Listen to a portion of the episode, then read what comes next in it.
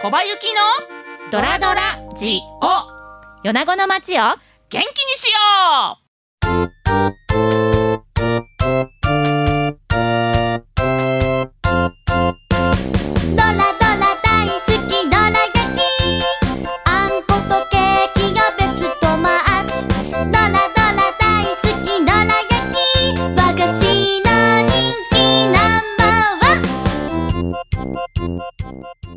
ちは。番組パーソナリティの小葉ゆきです。アシスタントのダラズ FM 芝です。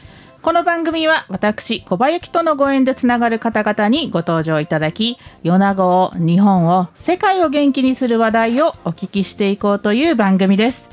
今日のゲストはこの方です。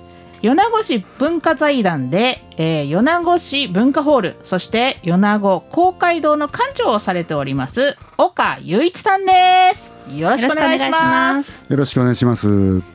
それでは皆さんもどら焼きを食べながらゆったりお聞きください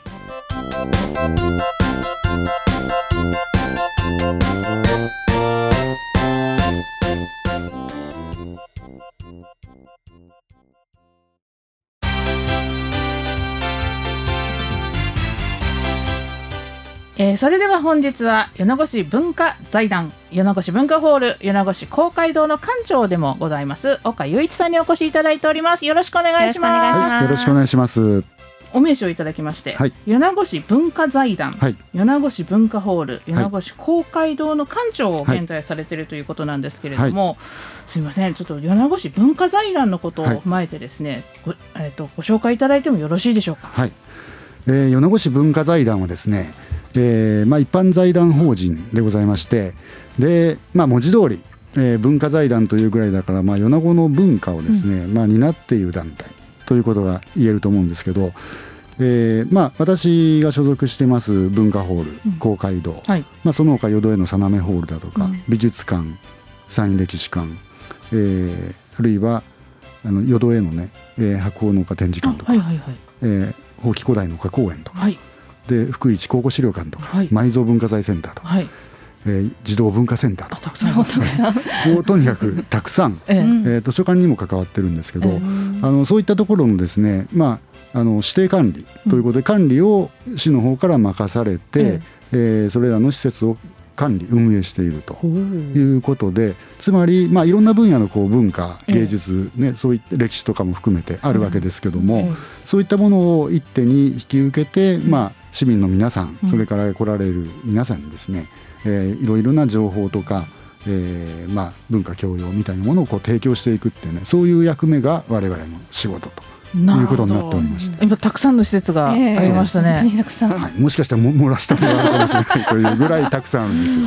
いや米子ってそんな結構あるんですね。そうですそうです。うん。あの結構ねそういう施設が充実してて、えええでまあ分野もまあ様々で、まあいろいろな、えーまあ催し物をね、ええ。ええーもちろんそこでやってるわけですから、うん。まああのー子供さんからね、はい。えーまあ若い人もちろんだし、それからまあ高齢の方もいろいろなものが楽しめる。ねそういうものが、まあ、だからだからあのイベントカレンダーなんか見てもらいますと、本当に毎週みたいに何かやってる、でそこには、えー我々が提供するイベントもあれば、ええ市民の皆さんが活動された成果を発表される場もあったりとかね、ねだからもうみんな市民で一体となってこう作り上げていく米子文化とうんいうものがそこで生まれてくるわけなんですよ。なるほど。市民大で作り出す米子文化。そう。そこを支えているっていうのが我々の仕事だと思ってます。はいそうなまあもうそれだけたくさんの施設があるっていうのはやっぱりその米子というところの土地柄もあるのかもしれませんし、そうですね。ねはい。文化とかそういった歴史がはね、根強いというか、はい。あのあるんですよね、はい。昔から。はい、はあおそらくやっぱりそういう、まあ、淀江なんかは本当に大昔からね、ええ。一番この辺で栄えてた場所じゃないかと、うん、そうですね。ええ大陸の方からねん。渡来してくる人たちが最初にたどり着くのがうん。大山の麓淀江じゃないか。ってええいうような説もありますし、や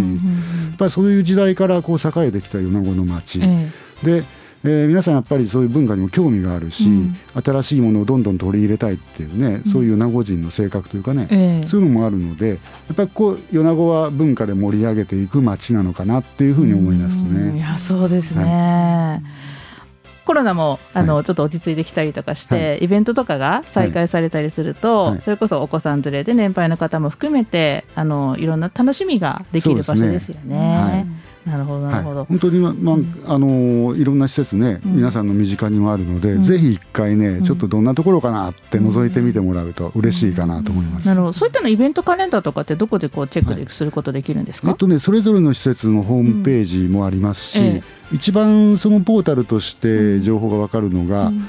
えっとね、米子市のね、えーホームページがあって、え。で、えー米子市の文化施設というページがあるんですよね。はいでそこで今言ったようなこう各施設が、うんえーずっと並んでてあ、まあ、そこをクリックしていくとそれぞれのホームページで詳しい内容が分かるということにもなっています。わかりました。はいホームページもそういったところにすべて情報が集約されていはい。るということで、いはい。いお話でしたね。そうですね。え一はいつ一つ一つがね、規模がそんなに大きくないイベントなんで、うんうんうんうん。あんまり知ることがないんですけど、うん。調べてみるとうん。本当に毎週やってて、しかも内容が面白いの、すごく侮れないですよ。はい、おすすめのイベントばっかり意です。外とね、うん。本当えこんなんやってんだみたいなのがね、あええ。そうなんですか。はい、私イベよく行ントあります。ってます。よく行かれるんですか？はい。顔出してます。ありがとうございます。じゃあしっかりホームページをチェックしていただいて。はいてみて。ください。なるほど。なるほど。はい。そんなあの、はい。文化が広がるこう米子なんですけど、あの私はおっかさんといえばっていうような文化の場所というかあるんですけど、どこでしょうねおっかさん。うーん。おすすめ一番のおすすめあそうです一番のおすすめというね、か。悩みますけどね。悩みます？まあ米子城。ですよね。ですよね。うん。まあ今ね、本当に米子城がね、うん。本当にクローズアップされて、NHK さんで、ええあのスポットを浴びておりますけれども、はい。それよりもだいぶ前から、うん。ずーっと前から、うん。朝から晩から昼から、朝から昼から晩から、はい。あの米子城にあ住んでらっしゃるんじゃないかと思うぐらい。あるんですね。あのね、たまに言われます言われてます？はい。言われます？はい。たたま本当に。あの米子城をウォッチングされたうん。岡さんからちょっと米子城のことについてもお伺いしたいなというふうに思うんですけれども、あの今盛り上がってる米子城、はい。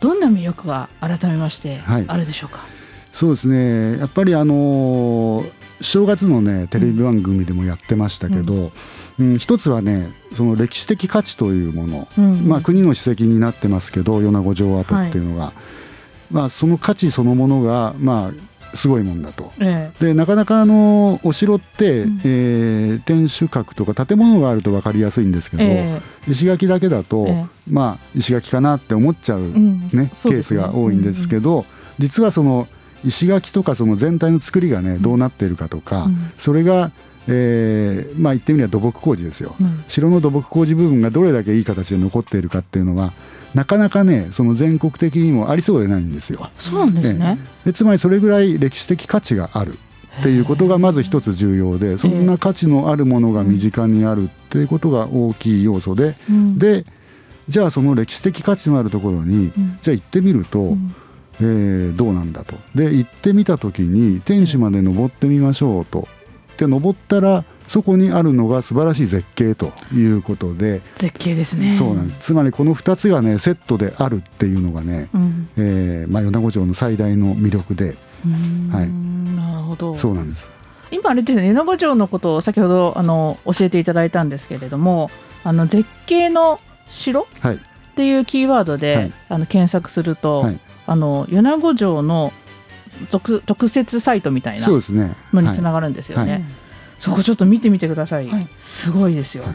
写真やらなんやらかん。やらうんいっぱいあっすてあの春夏秋冬春夏秋冬、はい。それから朝昼昼晩。これ夜中とか。夜中。うん。岡さんが全部撮られたんですって。そうなんですか。全部岡さんが撮った写真なんですか？そうですね。ほほぼほぼですね。はい。すっごい綺麗ですこんなよの。あそのあの山からこの景色が 見られるの？って思うぐらい。そう。そうなんですよね。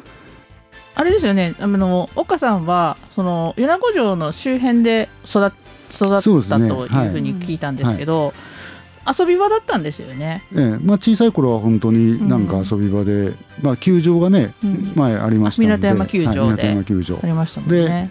増形の辺からこうん。う球場に入っていったりとか、石垣を登ってみたりとか。登ってみたりとか。なんかそういう遊び場でしたね。城山っていう感じでね、あそうですよ、ええその米子城っていうよりも、昔もうその5年6年ぐらい前までは城山でしたもんね、そうですね。一般的にもなんかこう港山公園の一部とうん。か城山とかというイメージが強かったかもしれませんね。ええ。なかなかこう市民でも登ることが機会が少なかったりとかしてましたし、ええ。もう最近ですよね。本当にあの、ダイヤモンド大山。とかそれこそ最近だとオレンジロードはい。と言われるようはない写真を撮るスポットとして、うんまたそういうのに出会う場としてはい。クローズアップされて、そのダイヤモンド大山でもええ。そのテレビ番組で、ええ。あのクローズアップされたんですけど、あれはどどんな感じでした？でいつでしたっけ？ダイヤモンド大山が見えれる見れるのが、えっとね冬がね2月のね20日ぐらいを中心うんうんうん。にまあ見れるんです。ええ。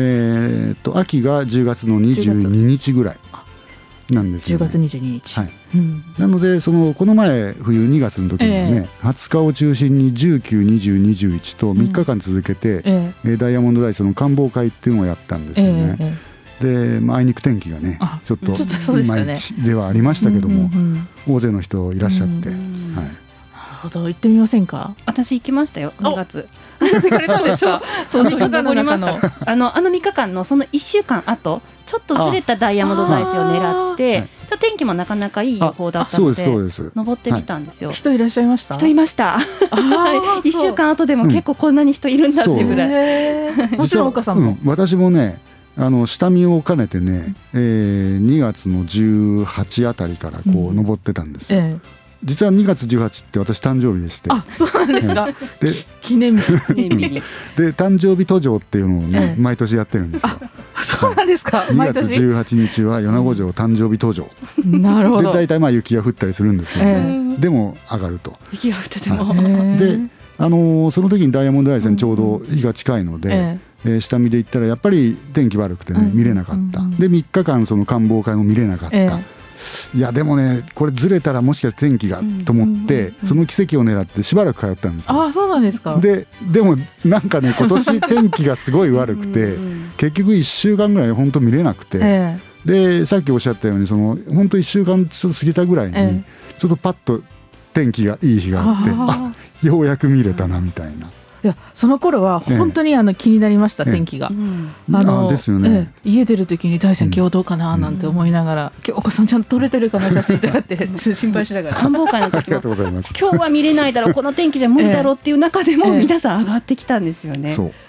もう吹雪いてる中だったそう。です、本当に。あの2月の19日の時はね、本当まあ、初日観望会初日なんですけど、150人ぐらい。そんなに？来られたんです。すごいですね。それで、えー三の丸の駐車場も満杯になってはい。うん。で、まあ、まだ暗いうちですよ、うん集合して、うん。ででも今日曇りやし多分見れないよねと思いながらみんなで上がっていって、えでもねその時にね、見れた景色っていうのが、ええ。すっごいこのなんていうんですか霞一つないクリアなええ。景色。雪が積もった街だとか大山だとか中海の方だとかってもう本当見通しがよくってあそうだったんですか。実は私はね、うん個人的にはうんダイヤモンド大山なくても、うん。この景色で十分だと思ったぐらい綺麗な景色だったの、へえみんなこう大山の方ばっかり見てるけど、うん。そう。振り向いてみるとそうなんですよ、中身だったり、うん、大大山も綺麗だしね。だから太陽出んな出んな出んなって待ってるわけなんですけど、待ってるところの前、うん。目の前に広がる景色がものすごいクリアな雪景色という。いやいやあれは最高ですよ、うん。個人的には。そうですね、あのやっぱり季節感が、えあのあるじゃないですか、ええ。雪が積,、ま、積もった米子城、それから春はあそこ桜が咲きますよそうそうそうそうねで夏はもう日差しがあって、うん。中海に照り返したような暖かさうん。ありますし、そう。秋はあ木々が紅葉したような感じですし本当いろんなシーンが見れますよね。そうなんですよね。で例えばあの天守の、うん。えー石垣があるじゃないですか、はい。で番所から正面でこう天守を見るんですけど、えその前に、まあえー前横に、まあ、うん。木々があって、えで季節によってやっぱり木の様子違うんですよ、うんうんまあ、春は桜、えうん。で、えー新緑で緑色になって、でその木々が枯れていって今度冬になって、うん。雪が積もったりとか、えもう全然こう景色というかもうテイストが違うんで、えももうどの景色ももうそれぞれが素晴らしいという、いもう小さい頃から通い続けた米子城に、えーね、今ではもう1日3回登って また違う角度から米子城を楽しんでらっしゃる、岡さんだからのスポットってありますか、あああのー個人的にはね、えー実は石天使の石垣に登って、はい、一番、えー西側っていうんですかね、ええ。ー端っこの方から見ると、えー足元に石垣がええ。それからちょっと先の石垣があの四十櫓の石垣が見えて、ええええでその先には大山の景色が見えて、はい。で街並みが見えて、うんうんうん。で遠くには日本海見えるみたいなそのいろんなものが全部見えるっていう景色があって個人的にはそこ好きなんですよ。で行くとまあ大体そこで一回必ず写真撮るとか、夕暮れになってくると中海の方ね今度反対側。はい、見ると、えまあ、夕日のこの沈む感じえはい、であれね微妙に時間帯によってね、色が変わってくるんですよね空の。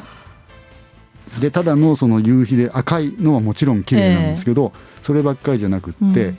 えー沈む前にちょっと青っぽかった空が、えー赤くなって、うんそれが沈み切ってしまうと今度紫色になってで最後あの紺色っていうかね藍色っていうかうんうんうん。濃い青に変わってこう黒に収束していくようなはい。なんかその移り変わりがね、ええ。もう見てて飽きないという。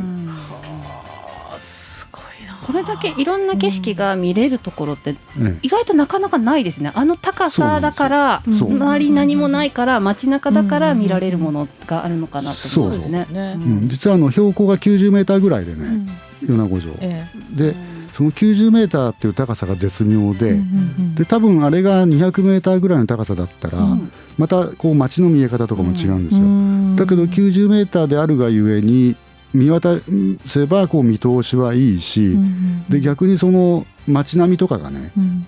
なんとなくこうまだ手にと取れるような距離感というか、そうですね。手が届くような距離感、はい。箱庭みたいに見える距離感というか。そうあの、まあ、米子市の町自体もええ。そんなに高い建物がなく、そうですね。あのね、ええ。平均的な感じじゃないですか、でよくあのお子さんとかと上がってると「家あの辺だよね」みたいな感じで、うんそうそうそう。そして、うん。あの屋根の色はみたいなのをしてるんで。ね。うん。その辺も楽しいですよね。どこ見ても本当に360度パノラマっていうのも出てましたけど、ね。あの本当見渡す限はい。りいろんな景色が見えることもできますし、あの軽装でも上がれるうん場所ですよね。スーツと革靴で登れる 山城って言ってますけどね、確かに。はい、天気のいい時本当そうですよ。ええ。うん。ちょっと散歩行ってちょっと上がってみたいな。昼休憩にちょこっと行って え帰ろうかみたいな。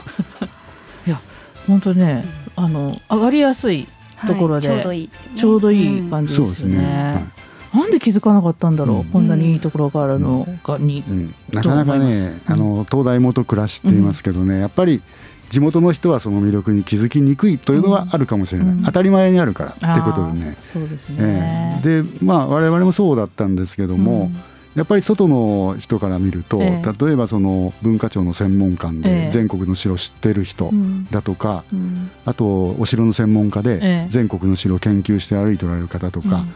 まあ、そういう方と話をすると、うん。やっぱり「えなんか素晴らしいですよ米子。城」って、なかなかこういう城って他にないですよって言われるんですよね。えで我々それしか知らないので、いえうん。やまあこんなもんでしょうとかって思ってるんですけど実はすごい贅沢な思い込みというかなるほど。本当は素晴らしいと。あでその、まあ、絶景の、まあ、要素というかね、うん。なぜそうだったかっていう中には、まあ、あの先ほど高さがちょうど手頃の高さっていうのもあったんですけど、やっぱり場所あそこの場所にあるっていうことが一つ重要で、ーえ。えー中海のすぐほとりにあって、うん。で海城の性格があってあと山ですから山城の性格があって、うんうんで街中にある平城のね、うん。性格があってってそういう3つの城の要素をうん。兼ね備えた、うんうんいい意味でやっぱ兼ね備えた城っていううん。気がしてまして。うんなので景色も多彩で360度全て遮るもののない絶景が見れるっていうねそういうものが生まれたというね、まあ、奇跡の立地って思ってますけど、うん。そうですね、奇跡ですよね、よくあそこにお城を建てられましたよね。そうですね。いや本当に、ううんんあそこを選択した吉川広家。うんうんうんうん。素晴らしいなと、そうですね、うん。いい財産を我々に残してくれたなと 思いますよ。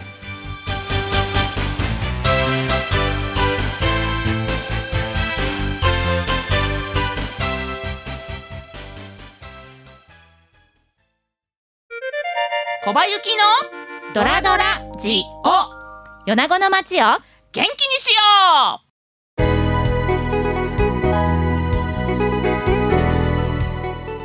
う。本当にねあの米子城もそうなんですけどあの淀江のえ古代の丘ありますよね、はい。あそこもむちゃくちゃ景色が良くてそうですね。昔の人たちはそういう、まあ、見るも術っていうのがやっぱりこう、ものを遠くから、うん。高いところから見るっていうような原理だったかもしれないですけど、本当に素晴らしいところにえ住居だったりそれとも構えられてるなっていうのはその場に行くと感じますよね。わかりますよね、うん、よくここの場所がいい場所だっていうのを気づいたなってそうですよ。思いますね。もともと岡さんお城好きだったんですか？いやそれがねそういうわけでもないんですよ。あそうなんですか、ええ。でまあちょっと仕事柄ね、ええ。ーまあ、その米子城の整備だとかにもん取り組んでましたけど、うん。当初はまあそこまで興味なかったんですあよ。そうなんでただその、うん。えーまあ、仕事柄もあって、うん。まあ、ちょこちょこ行きますよね、うん。ちょこちょこ行ってるうちにちょっと自分でも、まあ、いろんなこう米子城の魅力っていうのを見てみたいなという衝動に駆られまして、で、まあ、通ってみると、うん。まあ、それなりに毎回行くと行ったなりの発見があったりとか。の魅力があったりとかするんで、あこれはまあ次も行かんといけんかなと、え。でじゃあまあ今昼行ったんで次朝行ってみようかとか、うんうんうん。夜行ってみようかとか、うん。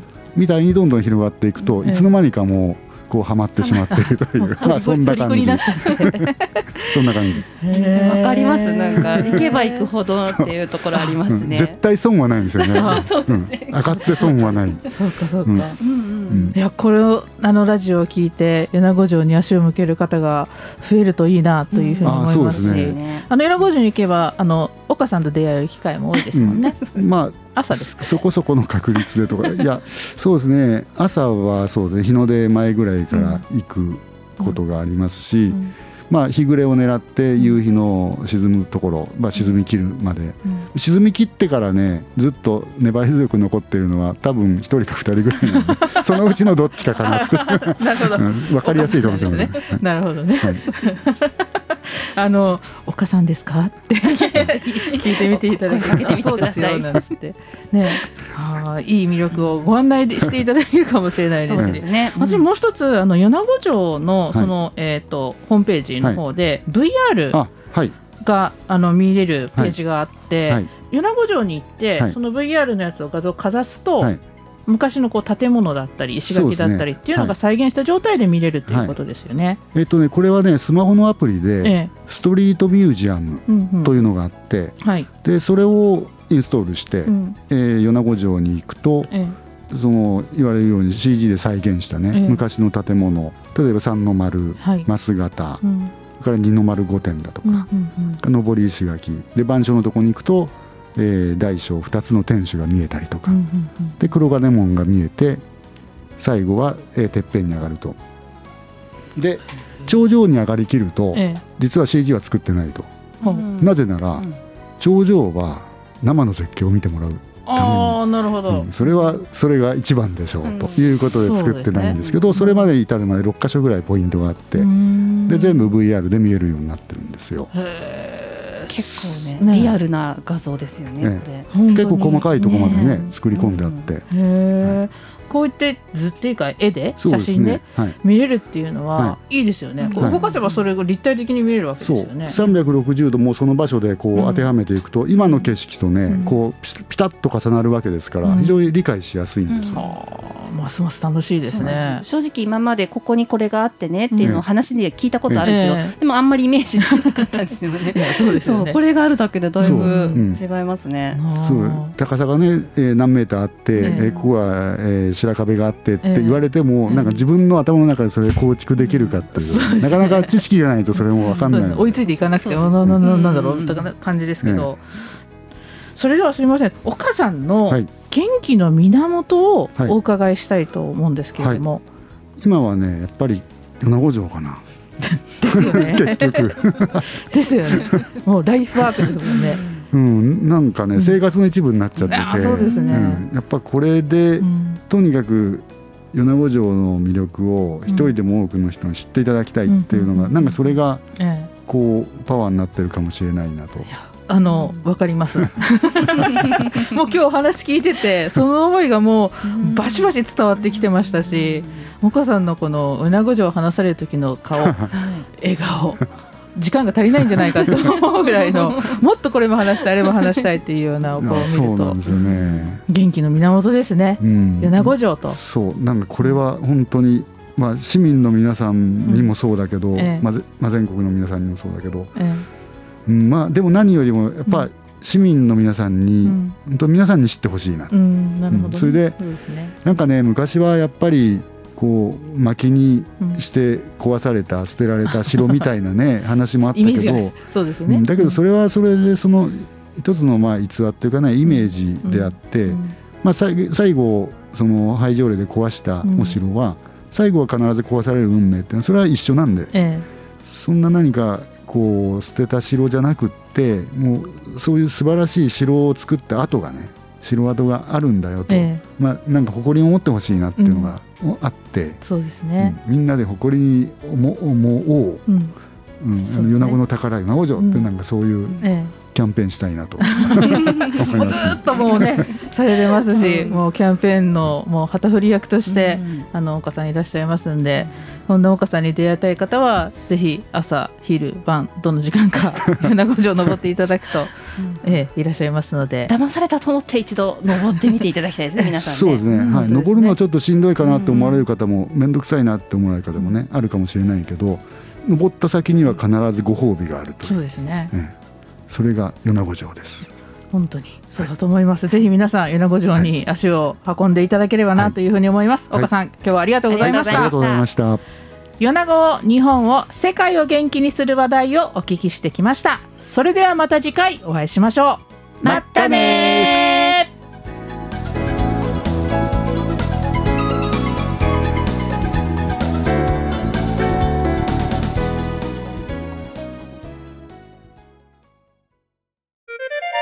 小林幸のドラドラジオ。米子の街を。元気にしよ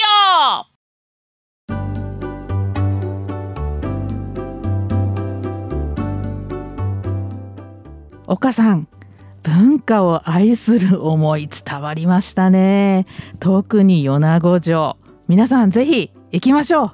楽しみましょう。そして自分の目で感じてみましょう。小林幸でした